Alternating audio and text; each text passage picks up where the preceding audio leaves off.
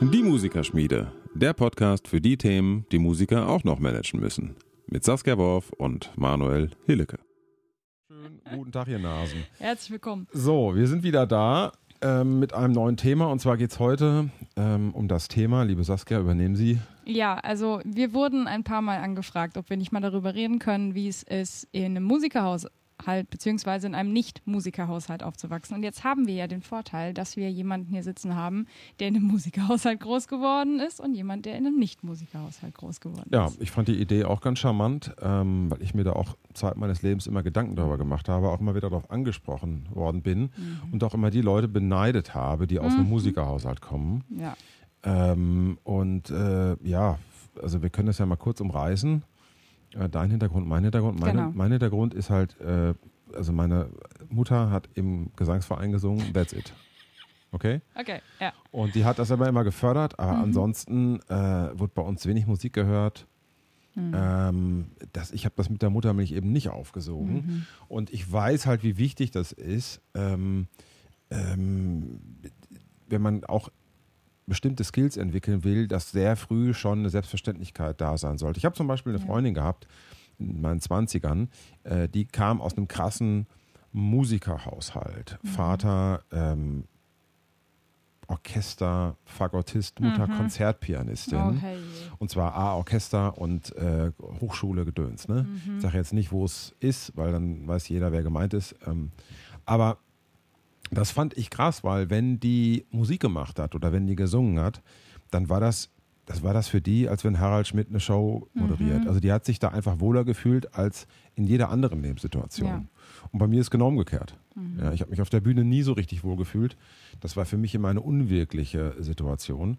Und die hat das halt mit der Muttermilch aufgesogen. So. Und die hat nie verstehen können, ja, wie man auf der Bühne nicht konzentriert ist oder nervös Ja. ist oder so, weil für die war das halt das Wohnzimmer. Ne? Mhm. Und bei, bei mir halt überhaupt nicht. Ne? Ja. Aber ähm, man darf, glaube ich, nicht unterschätzen, die Leidenschaft, äh, die entwickelt werden kann von Musikern, die aus einem Nicht-Musikerhaushalt Mhm. kommen, weil, Ja, weil die halt alles vorenthalten Mhm. äh, kriegen. Also das, das, das, das muss man sich wirklich vorstellen. Ich- Also mein einziger Zugang zu Musik war das Fernsehen. Mhm. Und deswegen bin ich auch so ein wahnsinniger Soundtrack-Freak geworden. Mhm. Ich habe mir die ganzen Ja. 80s-Serien oft nur die ersten 10 Minuten angeguckt, weil die Trailer so geil waren. Weißt du? Da war halt ein Genre-Mix drin. Ja. Wenn du da als Kind Interesse hast und Mhm. das auch miteinander verbindest, dann checkst du sehr schnell, ist ja krass, es ist eine Popband, aber Mhm. auch eine Big Band und trotzdem ist ein Mhm. Orchester dabei. Ähm, und, aber jetzt wird gerade ein Rocksolo gespielt, aber wieso gibt es denn jetzt Streicher? Also Mhm. diese, diese, diese, diese, ähm, dieser Genre-Mix, Ja. der hat mich immer wahnsinnig äh, gefesselt. Und ähm, ich habe Fernsehen geguckt, ich habe teilweise spät aufgeblieben, nur um irgendwelche Soundtracks zu hören. Weil die kamen halt nur am Fernsehen. ja, und es gab halt noch kein Netflix oder sowas. Ich rede jetzt von den 80er Jahren, da gab es gar nichts. Ja, aber das muss man manchen Leuten, die hier zuhören, ja nochmal sagen, dass es nicht so auf Abruf war, dass du nicht einfach sagen konntest, ich gehe auf YouTube und höre mir den Soundtrack von Mandalorian an, Nee. weil das ging halt nicht. Nein. Du musstest halt beim Fernsehen warten, bis es kommt. Nein, fuck, du musst, das ist, ihr müsst euch das mal vorstellen, wenn du Bock hast, James Bond Soundtrack zu hören, dann musstest du warten, bis es im Fernsehen bis der fucking James Bond im Fernsehen kam. Ja. Der kam meistens immer samstagsabends. Das können sich die Leute nicht mehr vorstellen. Oder was auch äh, total hip war, oh Saskia, ich sehe gerade, dein Signal ist ein bisschen, äh, muss ein bisschen näher ja, ran. ist okay. Ähm, oder was auch total hip war, war der ZDF-Wunschfilm. Das könnt ihr euch überhaupt nicht mehr vorstellen. Das, das, da saß nämlich Birgit Schrowange äh, mit ihren 23 Jahren oder 25 irgendwie im ZDF und hat samstagsabends über TED ähm, angekündigt, so, wir haben drei Filme zur Auswahl, ihr müsst jetzt anrufen. Ja. Und ähm, derjenige, der die meisten Anrufe hat, der, der ist es dann geworden. Und auch da hat bei- für mich Musik eine ganz große Rolle gespielt. Ich weiß noch einmal stand zur Auswahl Back to the Future und Convoy, Convoy mit Chris Christopherson und Eddie McGraw, ja, äh, für alle, die es nicht wissen, äh, Country-Film von Okay. 1979. Ja. Ähm, aber das war, die waren ja damals total frisch. Die waren fünf, sechs, sieben Jahre alt, die Filme. Krass. Und äh, was man auch nicht vergessen darf, ist, dass die Synchronisation ja immer zeitversetzt war. Heute ist das ähm, kommt es zeitgleich raus, ne, aufgrund der Globalisierung. Aber damals ähm, sind Serien bei uns erst zwei Jahre später erschienen. Weil sie noch synchronisiert werden mussten. Ja, und da wurde sich sehr viel Mühe gegeben vom Synchronstudio Berlin. Ähm, und äh, was weiß ich, solche Sachen wie Hard by Hard, Hart aber herzlich oder äh, Ein Colt für alle Fälle, äh, The Fall Guy ähm, oder Simon and Simon oder sowas. Ähm, wo alles, wo immer großartige Musik dabei ist, in ihrem Genre, in ihrem jeweiligen Genre dann. Äh, oder was weiß ich, die großen, äh, die großen mh, Soap Operas, Ja, ja, Falcon ja. Crest. Denver Clan, Dallas. Dallas, das, aber das, aber, das sind aber geile Soundtracks. Wirklich geile Soundtracks. Und ähm, ja, und Das war aber dein Bezug zur Musik. genau. Ja. Ja, und bei dir war das natürlich alles ganz anders. Mhm. Ich habe letztens noch meinen Schülern erzählt, dass ich äh, Noten lesen konnte, bevor ich die Buchstaben dazu konnte. Das ist so irgendwie ganz eine süße Geschichte, aber in der Grundschule habe ich echt gestruggelt dann, weil es dann losging mit A, B, C und ich dann bei G wieder mit A angefangen habe, weil ich das nicht geschnallt habe.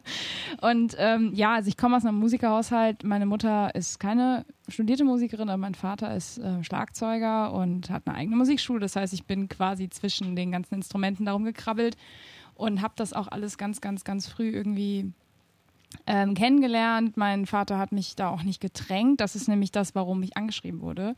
Weil es ja auch äh, Leute gibt aus Musikerhaushalten, die dann in sowas reingedrängt werden, die eigentlich gar nicht unbedingt wollen, aber oder die vielleicht schon wollen, aber vielleicht nicht beruflich. Und dann in so einem Musikerhaushalt plötzlich so ein Druck herrscht. Den habe ich dank sei Gott nicht gehabt. Und ähm, ich gehörte auch ehrlich gesagt im Studium nie zu den Menschen, die gesagt hat, hey, ich verstehe das Problem nicht, äh, wenn Leute aus dem Nicht-Musikerhaushalt kamen, weil mir sonnenklar war, wie privilegiert ich war. Also, dass ich Gehörbildungsübungen mit meinem Vater gemacht habe, als ich zehn war, ohne dass ich wusste, dass wir Gehörbildungsübungen Ja, machen. genau. Das hat er ja nicht gemacht, weil er mich irgendwie trainieren wollte, sondern weil, er, weil wir dann irgendwie in der Sauna saßen und mein Vater gesagt hat, was ist die kleine Terz unter C? Das war ein Spiel für mich. Ja. Und dass man da so rangeführt wird, ohne dass man einen Druck bekommt, ist ja auch nicht gängig. Also ich kenne auch eher Leute, die sagen, sie haben das gemacht, sie haben dann auch Musik studiert, weil sie gedacht haben, es wird von ihnen erwartet Ja, ja. in einem Musikhaushalt. Ja? Also das ist klar. Ähm, ich meine aber diese spielerische Herangehensweise hast du ja, wenn die Eltern jetzt nicht total bekloppt sind. Ähm, so wie- Mhm. Automatisch. Automatisch. Weil, guck mal, es, du spielst da rum, im Hintergrund läuft Keith Jarrett Köln-Konzert. Das ist für einen Ja. normalen Haushalt überhaupt nicht abbildbar. Nein, nein. Ja, ich meine, bei uns lief WDR 4, bei uns liefen die Flippers, äh, irgendein Schlagermist. Ja. Äh, ähm, also mein Vater war da ganz schlimm, ganz schlimm Musikgeschmack. Und äh, meine, bei meiner Mutter, da, da, wir hatten einen Plattenspieler, da, da, da standen 20 Platten rum. Da habe ich dann auch mal reingehört, aber das war jetzt nicht so, dass wir irgendwie. Also das war für mich ein Riesending, meinen ersten CD-Player zu kaufen. Ja. Ich meine, ihr müsst euch das mal vorstellen. Ich habe ein ganzes Jahr geschuftet, um meine erste HiFi-Anlage mir zu leisten Ja. zu können. HMK-Verstärker, äh, Geil. Technik, Technics, CD-Player 1991, SLPG 440A. Ja, Weißt du auch noch das weiß genau. ich alles. Ja, ich kann Ja, dir auch klar. aber sagen, warum. Äh, weil das, weil ich da ein Heidengeld für ausgegeben habe als 13-, 14-Jähriger. Ja. Mhm. Und die Boxen, die JBL-Boxen, die stehen drüben in meinem Wohnzimmer. Hast du immer noch. Die habe ich immer noch. Und die funktionieren super. Ja. Ja. Ähm, das war einfach, so hat man das damals gemacht und ich war total stolz auf meine Mhm. ersten zwei, drei Platten, wo ich jetzt, jetzt nicht sage, welche das sind. Und ähm, das würde meine ganze Reputation zerstören. ähm, und, äh, und auf meine, auf meine HiFi-Anlage und das war für mich ein Ja. Fest. Ich will damit nur sagen, dadurch, Ja. dass Musik nicht allgegenwärtig war, Ja. war es für mich was ganz Besonderes. Ja, und das, also mir wird das ja heute so nach meinem Studium oder auch in meinem Studium schon, wurde mir erst bewusst, wie wirklich, wie krass privilegiert Mhm. unter Musikerinnen und Musikern ich bin, dass ich zum Beispiel die Miles Davis-Platte mit neun Jahren gehört habe und ich das auch voll gefeiert habe. Also wir, mein Vater und ich haben zusammen gemeinsam auf der Couch gesessen und haben uns eine Schallplatte zusammen angehört. Das war nicht, ähm, du spielst ein bisschen und du hörst dabei zu, sondern es war halt so richtig ähm, bewusstes Zuhören, was Ja. ich von Anfang an gelernt habe und ich auch heute noch mir dann bewusst Platten anhöre, wenn sie rauskommen, von wem auch immer ich gerade so höre. Und eben nicht einfach nur so im Hintergrund das laufen lasse. Und Ja. das ist ja was, was selbst in Musikerhaushalten nicht unbedingt gängig ist, dass man wirklich bewusst gemeinsam Musik hört. Also heute sowieso nicht mehr. Heute ist ja alles irgendwie viel zu schnell. Und wenn ich mir die Schallplattensammlung meines Vaters angucke, wo ich denke, boah, bitte werf nichts davon weg. Ja, ich Ja. weiß nicht, wie viele hundert Platten der zu Hause stehen hat. Ja, geil. Also das ist aber genauso, musste sein. Und, äh, und das feiert man natürlich auch wirklich zusammen ab. Ja. Ne? Genau. Ähm, und heute ist es ja so, äh, du ganz im Ernst, ich habe jetzt keine Familie, aber wenn ich Familie hätte, wann höre ich denn Musik? Ja. Ich sitze den ganzen Tag vorm Rechner, habe hab Kopfhörer auf Ja. und abends äh, höre ich keine Musik Nee. mehr. Also was ich bewusst mache, oder wenn ich eine Familie hätte, würde ich das auch bewusst machen und, und, und auch feiern. Äh, ich würde mich in die Badewanne legen und eine Symphonie hören. Ja. So, und, und sowas, aber sowas passiert ja auch in der Regel nur in Haushalten, wo in irgendeiner Form eine kulturelle Bildung Ja. vorhanden ist. Ja. Darf man ja auch nicht vergessen. Ich meine, bei uns wurde teilweise die Bildzeitung gelesen, ja, oder das Westfälische Wochenblatt. Ja, Dankeschön. Also d- d- d- ja, meine Mutter hatte auch ein bisschen drunter gelitten, ne, weil die hatte dann irgendwie Karajan da stehen und also da gab es dann schon einen Bezug und die hat mir dann auch Kassetten gekauft, Okay. ne, Ja. als ich so 10, 11, 12 war. Ähm, aber ich hatte dann zwei Kassetten Ja. von Maurice André. Und, ähm, und dann ging es so los, habe ich mir so überall, ich musste mir halt überall so meine musikalischen Informationen selber zusammensuchen. Sammeln, ja. Und das war für mich, äh, ah, ah, okay, was ist das? Und das war wirklich ähm, Abenteuer. Ne? Mhm. Das könnt ihr euch aber heute überhaupt nicht mehr vorstellen. Wie alt warst du, als das so losging? Also wo du so angefangen hast, selber zu suchen quasi. Elf, Ja, okay. zwölf. Aber das ist ja das Alter, wo die heute auch anfangen. Dann kriegen sie halt heute einfach alles auf Knopfdruck. Es ist ja alles verfügbar. Das ist Also es ging dann aber auch los, man hat, wir hatten dann krasse Phasen. Also ich musste mir wirklich ähm, die komplette Musikwelt krass erschließen. Mhm. Das ist ein bisschen traurig teilweise Mhm. gewesen. Es ist aber auch wahnsinnig spannend. ja, ja, glaube ich sofort. Ähm, also es war dann wirklich, und das hast du in einem Musikerhaushalt natürlich überhaupt nicht. nee. Guck mal, ich habe angefangen, meine Kumpels haben Toten Hosen gehört und Mhm. Ärzte. So, da waren wir 10, 11. Da kam gerade raus die Ärzte live, 88. Okay. Und, ähm, und dann habe ich da gelesen, ja, so gut geklaut wie hier haben wir noch nie bei den Beatles. Und dann habe ich auch, was sind denn die Beatles? Und dann, Ah, geil. weil ich das Cover von, der, von den Ärzten gelesen habe. Ja. Und äh, das war ein Gag, den die gemacht haben. Aber ich wusste nicht, was die Beatles sind sind. die Beatles, ja. Und dann habe ich mich, Krass. okay, dann habe ich mir, okay, dann meine Tante gefragt, die Beatles, hast du da was? Und so, ja klar, natürlich. Und dann ging es halt los und so. Mhm. Und dann ging es halt weiter. Da habe ich irgendwann angefangen, Bon Jovi zu hören. Die waren damals Ja. total cool. ja, ja. Ähm, äh, die Slippery When Wet von 86, einer der besten Rockplatten, die es Mhm. gibt. Ähm, aber das war so die Zeit. Und dann, dann habe ich, hab ich andere Rockbands gehört. Mhm. Und irgendwann ähm, war ich, bin ich bei Dire Straits hängen geblieben. Mhm. Und, und da hat Randy Brecker und Michael Brecker, die haben bei The Latest Trick ein Intro gespielt. Und dann, wer ist denn das? Mhm. Und dann habe ich irgendwie hab ich mir von Brecker Brothers was gekauft. Aber das müsst ihr euch mal vorstellen. Das Also eine so, Schnitzeljagd. Schni- quasi. Mhm. Ganz genau, das war eine Schnitzeljagd. Und irgendwann bin ich dann hängen geblieben, hat mir jemand eine Miles Davis CD geschenkt. Mhm. Die habe ich überhaupt nicht verstanden. Das war nämlich You're Under Arrest aus Mhm. den 80ern. So ein krasses Ding, wo, wo Sting so ein Intro äh, singt. Und äh, dann, okay, also die Kind of Blue kam viel später. Ja, Und ja. also das war eine riesen Schnitzeljagd. Ne? Ja. Mhm. Und als ich dann aber so 16 war, hatte ich schon ziemlich viel durch.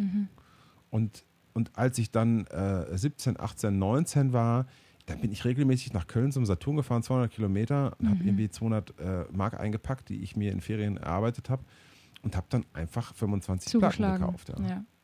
Und dann wurde das alles weg, weginhaliert. Ja. ja, ja, ja, klar. Ja, krass. Ja, ja.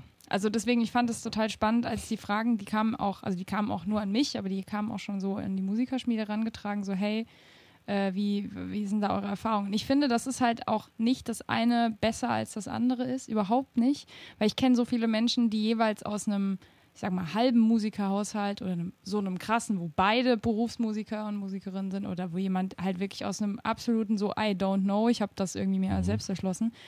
Ähm, das Einzige, wo ich es halt bemerke, ist, und das hast du schon gesagt, ist oft bei so einer Selbstverständlichkeit, die sehr schnell in Arroganz umschlägt.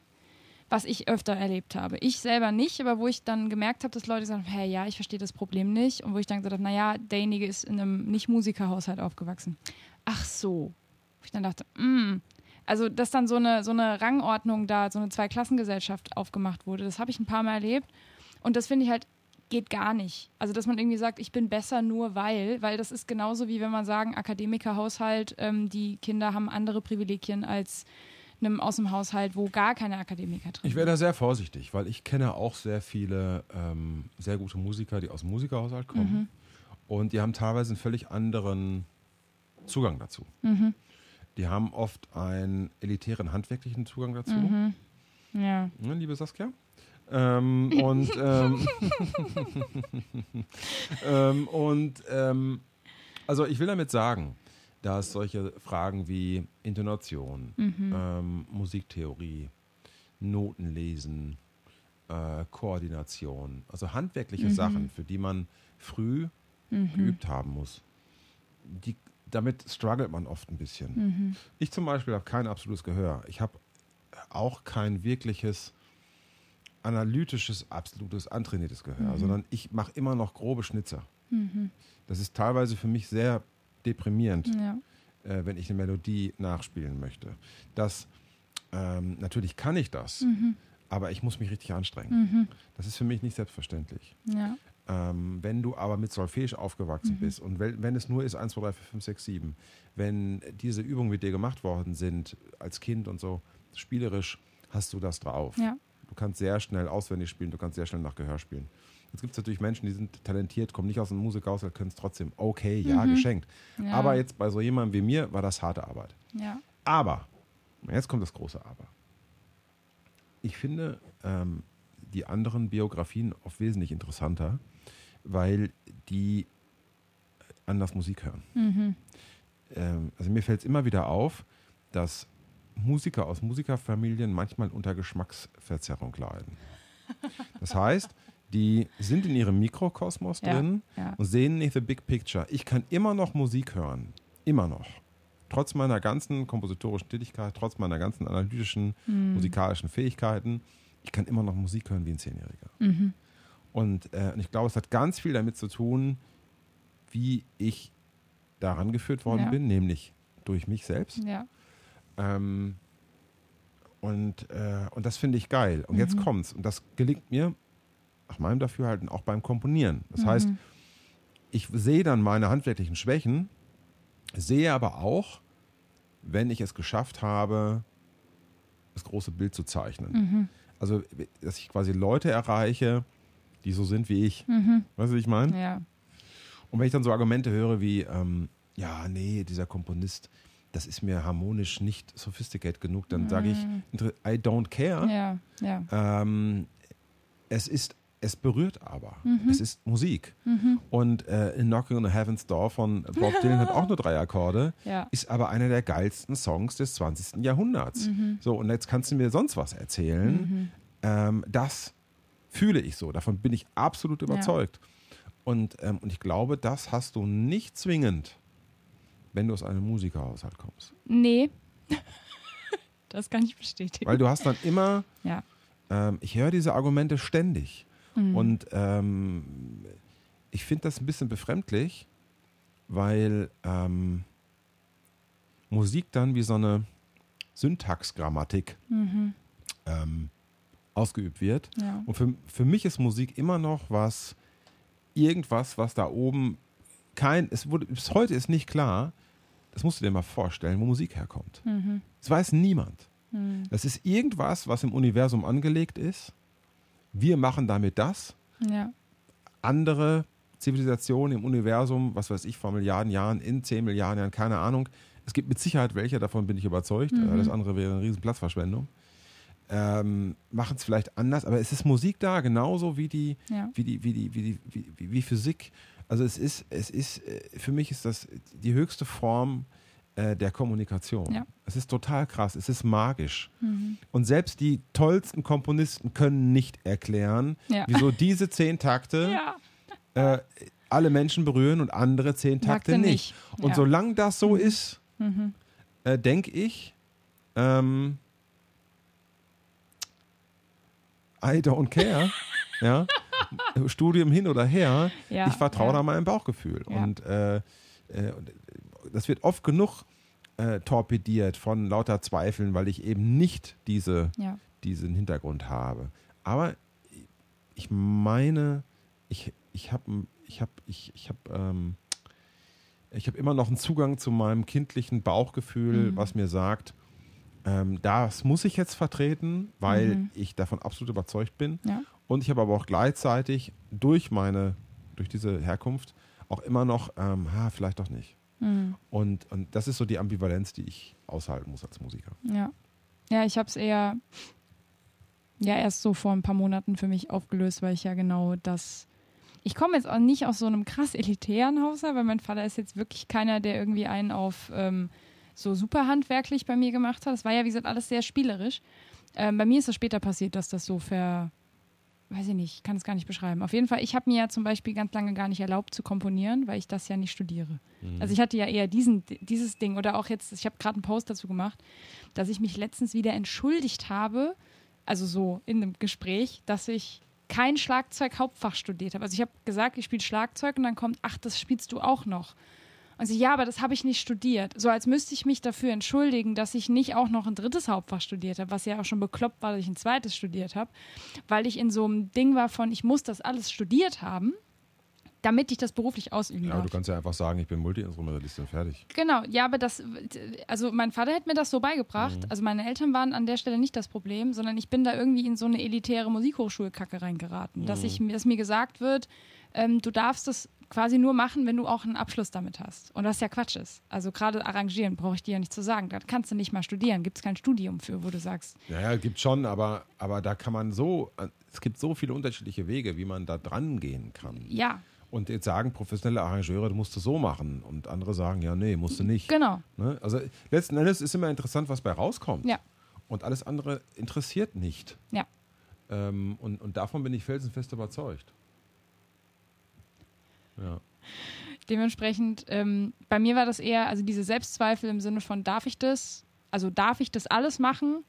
Obwohl ich es nicht beruflich mache oder ob ich es nicht studiert habe und wie auch immer, ähm, das kam nicht aus dem Haushalt, das kam bei mir später durch die Musikhochschule. Also durch dieses, durch dieses Ausbildungssystem, durch das ich durchspaziert bin.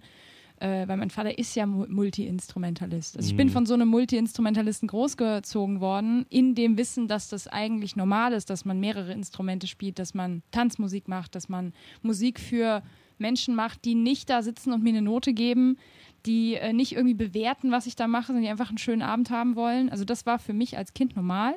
Dann habe ich das irgendwann abgekapselt und ähm, jetzt wieder rausgeholt. Aber ich denke mir, krass, weil eigentlich von meinem Haushalt her kommt es nicht, dass ich da so durch einen Reißwolf mich hab drehen lassen. Du, das war bei mir aber noch schlimmer, weil ich ja immer das Gefühl hatte, ich komme da aus einer Familie, die von Musik keine Ahnung hat. ja, Und, äh, und ich bin ja ganz schnell auch in diese Wettbewerbsschiene rein. ja. ja und habe dann ganz üble Erfahrungen gemacht als 12-, 13-Jähriger. Und äh, ich habe große traumatische Erlebnisse gehabt als Teenager mit Vorspielen. Ganz große traumatische Erlebnisse, ähm, weil ich Lehrer hatte, die mich in Situationen gepackt haben. Meine Eltern konnten das nicht abschätzen. Mhm. Ne? Und auch meine Eltern haben mich in Situationen gebracht, die sie selbst nicht, auch nicht die selbst nicht abschätzen. Ja. konnten und so weiter und so fort. Ähm, es war alles bei mir ein bisschen unglücklich, sagen wir es Mhm. mal so. Also unter normalen Umständen, ich will das jetzt alles nicht ausführen, aber wahrscheinlich hätte ich nie im Leben Trompete studiert. Ja, ich wollte gerade fragen. Ne? Wie, wie, wie ist das passiert? Das ist nochmal ein neuer Podcast. Nee, das ist, Ähm. das ist ganz einfach. Also ich, das war so ein Auftrag von einer Toten, weißt du? Also meine Mutter, die ist ganz früh gestorben, da war ich 14, 15, die hat immer viel für mich gemacht. Ja. Und es war, ich hatte immer so das Gefühl, das ist die Chance, aus diesem ganzen dörflichen mh, Umfeld rauszukommen. Und sie hat das auch so gesehen. Also ich habe halt sehr früh dann schon mit Professoren und Akademikern aus der Großstadt zu tun gehabt. Und das fand sie ganz toll. Aber ich hätte ja genauso gut was anderes studieren Ja, können. ja. Und aber ich habe das für mich irgendwie, also mit 16 war ich mit dem Thema durch. Und mit 17 habe ich dann in Malte kennengelernt. Und dann ist es alles wieder äh, aufgeploppt. Ähm, aber wahrscheinlich, wenn ich den Malte nicht kennengelernt hätte, hätte ich nie im Leben äh, Musik studiert. Nie im Krass. Leben. Da wäre ich was ganz anderes geworden. Also, weil das war für mich immer Arbeit. Es war harte Arbeit und die Leichtigkeit hat gefehlt. Ähm, und, aber jetzt kommt der Gag. Ähm, harte Arbeit war für mich aber normal, weil ich vom Bauernhof komme. Und ich sagen. dachte dann, na ja, gut, kein Problem, mache ich halt. Ja. Ne? ja. Aber so funktioniert Musik natürlich nicht. Nee. Ähm, und, und das musste ich mir dann in den letzten 20 Jahren auch hart erarbeiten, diese Leichtigkeit. Aber äh, letzten Endes ist es absurd, dass ich äh, Trompeter geworden bin. Also alles andere, was ich angefangen hätte, wäre viel leichter gewesen. ja, viel, oder, viel, viel leichter. oder äh, du bist genau dafür hier. Ja, die- Transformation, die ich jetzt hingelegt habe in den letzten zehn Jahren, äh, zeigt das eigentlich. Mhm. Aber ähm, ganz im Ernst, hätte ich mit der gleichen Akribie was anderes studiert, Mhm. wäre ich ganz woanders, Saskia. Ja, Also ganz woanders. aber Hätte- hättest vielleicht nicht so viel Spaß. Das ist nochmal ein eigener Ich wollte Podcast. gerade sagen, lass uns das in einem anderen Podcast besprechen. Also äh, auf jeden Fall ist, ist die, die, die grundsätzliche Frage, Musikerhaushalt oder nicht Musikerhaushalt. Ich Mhm. habe in meinem, vor meinem Studium auch viele getroffen, mit denen ich mich darüber unterhalten habe. Mhm. Man hat als Nichtmusiker Haushalt immer äh, Ressentiments sich selbst gegenüber Mhm. und Zweifel, ob man dafür äh, berufen ist. Ja, Ne? ja. Und äh, ich habe mir das Komponieren lange selbst verboten. Ich dachte, das können nur Mhm. Genies. Ja, ja. Also ähm, das ist alles. Und wenn du dir dann anguckst, die Geschichte von Musikerhaushalten, wie Bach seine Söhne äh, Mhm. ausgebildet hat und so, das ist ja ein Handwerk. Ja. Und wenn du, wenn du, also, also es gibt die künstlerische Seite, aber es gibt auch die handwerkliche Seite. Ja. Es gibt die kreative Seite. Und, äh, und die handwerkliche Seite nimmt ja einen ganz, ganz großen ähm, Raum ein. Mhm. Und ähm, da, können wir uns jetzt stundenlang drüber unterhalten, was jetzt besser ist. Ähm, aber ich habe erst spät Leute kennengelernt, die sehr spielerisch mit Musik umgehen und diese Seite habe ich am Anfang gar nicht gehabt, Mhm. weil ich das von zu Hause nicht gehabt habe. Ja. Ne, Da hieß es immer, du musst üben, du musst das machen, du musst jenes Ja. machen und so. Und das ist eigentlich ein bisschen schade, Mhm. äh, weil die, die Leichtigkeit, das erste Mal, dass ich auf einer Bühne stand und mich total wohlgefühlt habe, keine Ahnung, da war ich glaube 30 Scheiße. oder, oder 28, 29, aber Mhm. vorher nicht. Mhm. Nee, ich weiß, wann es war. Witzig, es war mein Examenskonzert. Das stimmt, die Story hast du uns mal erzählt in der Brassband. Ja, es war, mein, Story. es war mein Examenskonzert äh, mein, äh, vom, vom, vom äh, Jazz-Trompetstudio. Ja. Da habe ich mich tatsächlich zum ersten Mal richtig wohlgefühlt. Ja. Mhm. Ganz Ja. witzig, ja. Aber, mein, aber das ist, vorher war das alles ein Riesenkrampf. Mhm. Ja? Also das war so wollen. Ich will das unbedingt wollen. und äh, ich will das können, ja. Und, und äh, ja, Im ach, Kopf durch die Wand. ja, genau. Ja. Es war ständig mit dem Kopf durch die Mhm. Wand Das ist anstrengend. und äh, äh, Sturheit, ja. Total stur. ja. Mhm.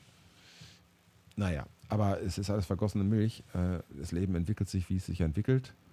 Und äh, die Vergangenheit kann es nicht ändern und du musst dann das Beste daraus machen.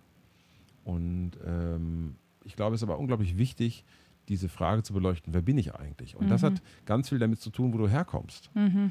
Und Ja. wenn du dir eingestehst, dass, dass das Teil deiner DNA ist, Mhm. dann go for it. Aber wenn du diese Reflexionsmöglichkeiten als junger Mensch noch nicht hast und dann vielleicht einen Weg einschlägst, der sehr schwierig ist, weil du es unbedingt willst, Mhm. weil der dir vielleicht aber nicht so Mhm. vorgegeben ist, ähm, dann ist es auch immer schwierig. Ne? Ja. Ähm, was jetzt richtig? Ja. Ja, dafür brauchst du Mentoren, dafür brauchst du Leute, die dich begleiten, dafür brauchst du Menschen, die dich gut kennen, Ja. die dich gut beraten. Sonst kannst du ganz viel Scheiße bauen mit Anfang 20. Ja, und auf der anderen Seite denke ich mir auch da, ähm, ist es nicht, ich finde es nicht schlimm, wenn jemand im Studium, im Musikstudium vielleicht auch jetzt gerade hier zuhört und mit Anfang 20 irgendwann merkt, das ist es nicht. Nö. Das ist völlig fein. Also nicht so nach dem Motto, jetzt habe ich voll die Jahre verloren, sondern man hat ja was gelernt in der Zeit auch über sich, wahrscheinlich viel mehr als in manchen anderen Studiengängen. Klar. Und wenn man dann irgendwie sagt, so auch vor seinem Abschluss, so, boah, nee, irgendwie ist es das nicht, will was anderes machen oder, oder whatever. Ich hatte mal so eine Situation mit einer Studentin in einem Coaching, die dann sagte so, ich mache das eigentlich nur für meine Eltern und eigentlich will ich das überhaupt nicht machen. Und hat sich, die hat sich vier Wochen später exmatrikuliert. Und ich habe erst gedacht, so mein Gott, krass, aber die war halt einfach irrsinnig konsequent und hat gesagt, nee, wa wa warum bin ich jetzt eigentlich noch hier? Und ich habe ihr nur die Warum-Frage gestellt. Ich habe nur gesagt, warum machst du das? Und ähm, die macht jetzt was anderes, die ist viel happier jetzt, so wie es ist.